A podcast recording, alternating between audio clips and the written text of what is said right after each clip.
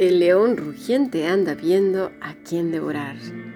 Y estamos viendo precisamente que por irnos de un extremo a otro, nos podemos volver aliados precisamente del león rugiente. Tenemos los extremos, ¿verdad? Por ejemplo, en la música. Hay quienes dicen que la que se debe de escuchar es la música barroca, la música del siglo XII. ¿Cuál? ¿Del siglo X? ¿Cuál? ¿Cuál? ¿Te lo has preguntado? Otros se van al otro extremo, ¿verdad? Ya nada más faltan los tambores de invocación a este a los demonios y a sus amiguitos. Ni siquiera existía esa época en los tiempos bíblicos, ¿verdad? Ni la una ni la otra. Pero claro, no sabemos ser mesurados. Nada de eso. Nada. Hay, iglesias en donde, bueno, es solo música, música, música y están más por sus emociones que por adorar al Señor. Pero ¿qué hizo Jesús? Míralo, usaba su garganta y su corazón. No andaba ni con una cosa ni con la otra. Él dijo que el Señor, ¿a quién buscaba? Adoradores que adoren en qué? En espíritu y en verdad. No impuso tal o cual cosa. No dijo, mira, el único instrumento que se va a utilizar es la flauta o el violín. No. Adoradores que adoren al Padre en espíritu y en verdad. Porque además no en todos los lugares hay instrumentos, ¿lo sabes? El único instrumento que hay es la garganta y a veces ni eso. Está el corazón. Es el corazón. ¿Qué pasa con la gente que no habla ni oye? El corazón, el corazón. El Señor sabe lo que dice. Nosotros no. La santidad es aquella que vive apegada a Cristo. Dijo Jesús, ¿cuál es el mayor y más grande mandamiento? Amarás al Señor tu Dios con todo tu corazón, fíjate. No con tus vestidos, con los instrumentos, con tal o cual clase de libros, música, etc. con todo tu corazón, con todas tus fuerzas, con toda tu mente y con toda tu alma y a tu prójimo como a ti mismo. Ahí está la centralidad de todo. No estamos llamados tampoco a pelearnos con Satanás, sino a luchar con nuestra carne y esas tendencias religiosas que nos convierten muchas veces en piedra de tropiezo y sectarios. Vamos a ver lo que dice Pedro en el versículo 5 en adelante. Igualmente, jóvenes, estad sujetos a los ancianos y todos sumisos unos a otros, revestidos de humildad, de humildad, porque Dios resiste a los soberbios y da gracia a los humildes. Humillaos, pues, bajo la poderosa mano de Dios, para que Él os exalte cuando fuere tiempo, echando toda vuestra ansiedad sobre Él, porque Él tiene cuidado de vosotros. ¿De qué debemos de estar revestidos? De toda humildad. Los fariseos y compañía estaban vestidos de soberbia, de arrogancia y de orgullo. Todo lo criticaban y juzgaban y al primero fue a Jesús. Y créemelo, si hoy apareciera entre nosotros, los primeros en apedrearle y escupirle serían estos cristianos religiosos sectarios que juzgan la manera de tal o cual, de ser, de vestir, de culto, lo que se oye, todo lo están juzgando y enviando a todos al infierno. Estos son otros recepcionistas del cielo y del infierno. Lo que no se ajusta a lo que ellos creen no han visto la vida de Jesucristo. Y es un suma y sigue. Colosenses 2.16 dice, Por tanto, nadie os juzgue en comida o en bebida o en cuanto a días de fiesta, luna nueva o días de reposo. Días de fiesta. Todo lo cual es sombra de lo que ha de venir, pero el cuerpo es de Cristo. Pero estas gentes sí juzgan todo y mandan al infierno a uno o a otro. Pero ¿cómo puede ser posible? ¿No ven la vida de Jesucristo? Veámosla, estimados, veamos a Cristo. Se lo saltan y todo,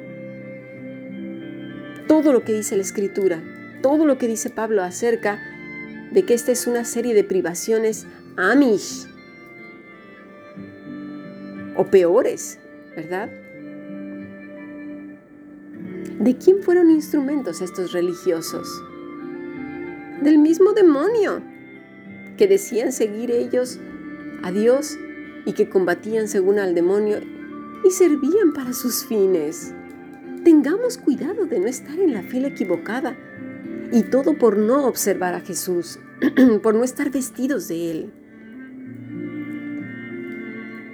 Porque esta gente estirada, que vive en sus burbujas, no sabe que en tanto ellos están juzgando y criticándolo todo, el diablo está sacándose los trozos de carne de estos religiosos con sus palillos de burla. Estos están creyendo que lo están aplastando cuando en realidad están contribuyendo para sus planes.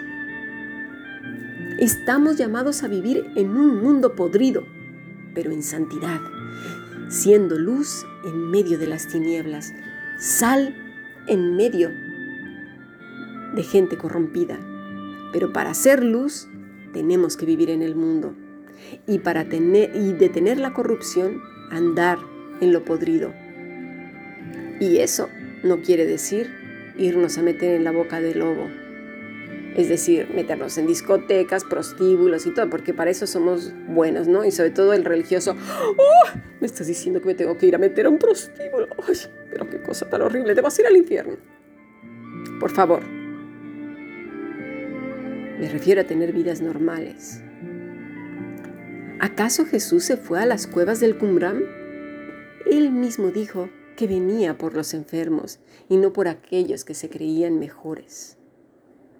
Tengamos cuidado. Pedro, Pedro dice, sed sobrios y velad, porque vuestro adversario el diablo, como león rugiente, anda alrededor buscando a quien devorar, al cual resistir firmes en que en la religiosidad, en la fe, sabiendo que los mismos padecimientos se van cumpliendo en vuestros hermanos en todo el mundo.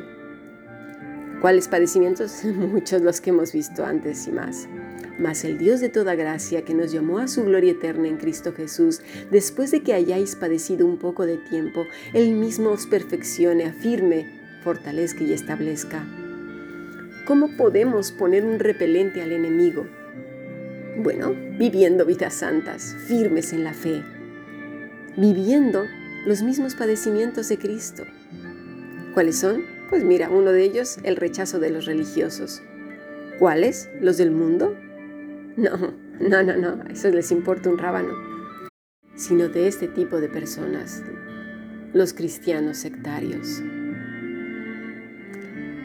De aquellos que pululan, que son fieros como fariseos, como lobos, criticones, malvados. Malvados con ellos mismos, con sus familias, con sus hijos, con otros creyentes.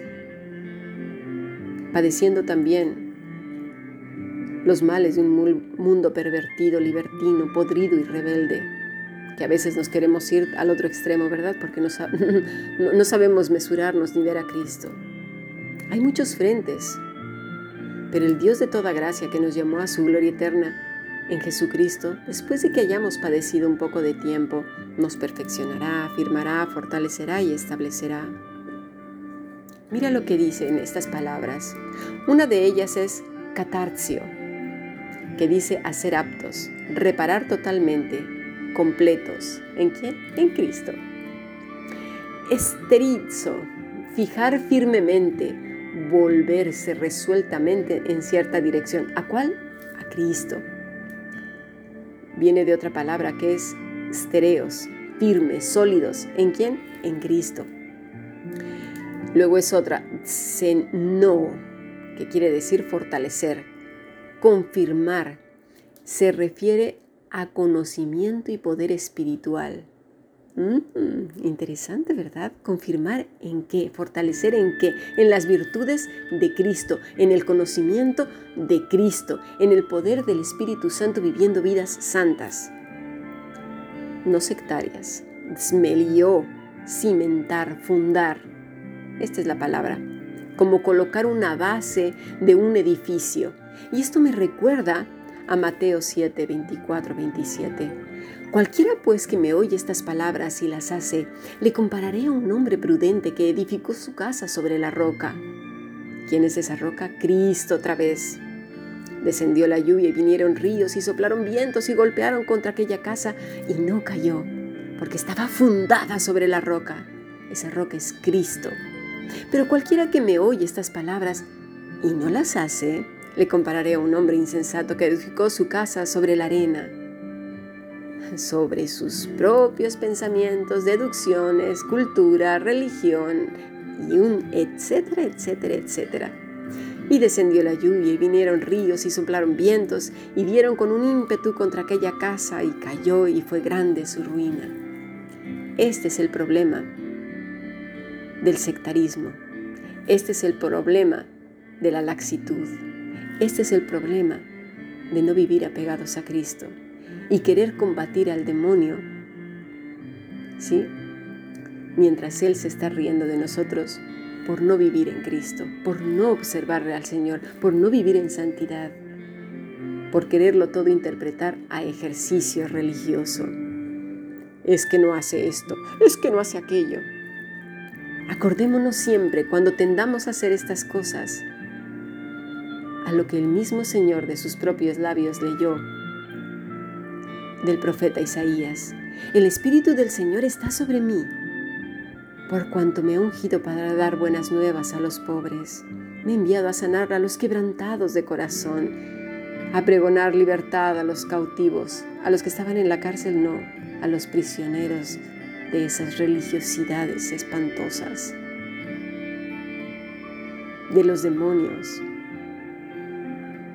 de sí mismos, a los ciegos que solamente ven lo que quieren ver, a imponer cargas sobre otros, a poner en libertad a los oprimidos. Seamos sabios. No vaya a ser que estemos oprimiendo a nuestras propias familias, a nuestros propios hermanos en Cristo, imponiendo cargas y cargas y cargas y más cargas. No me hagáis caso a mí. Ir a la escritura y ver a Jesucristo. Él es a quien debemos seguir. Sigamos aprendiendo bendiciones.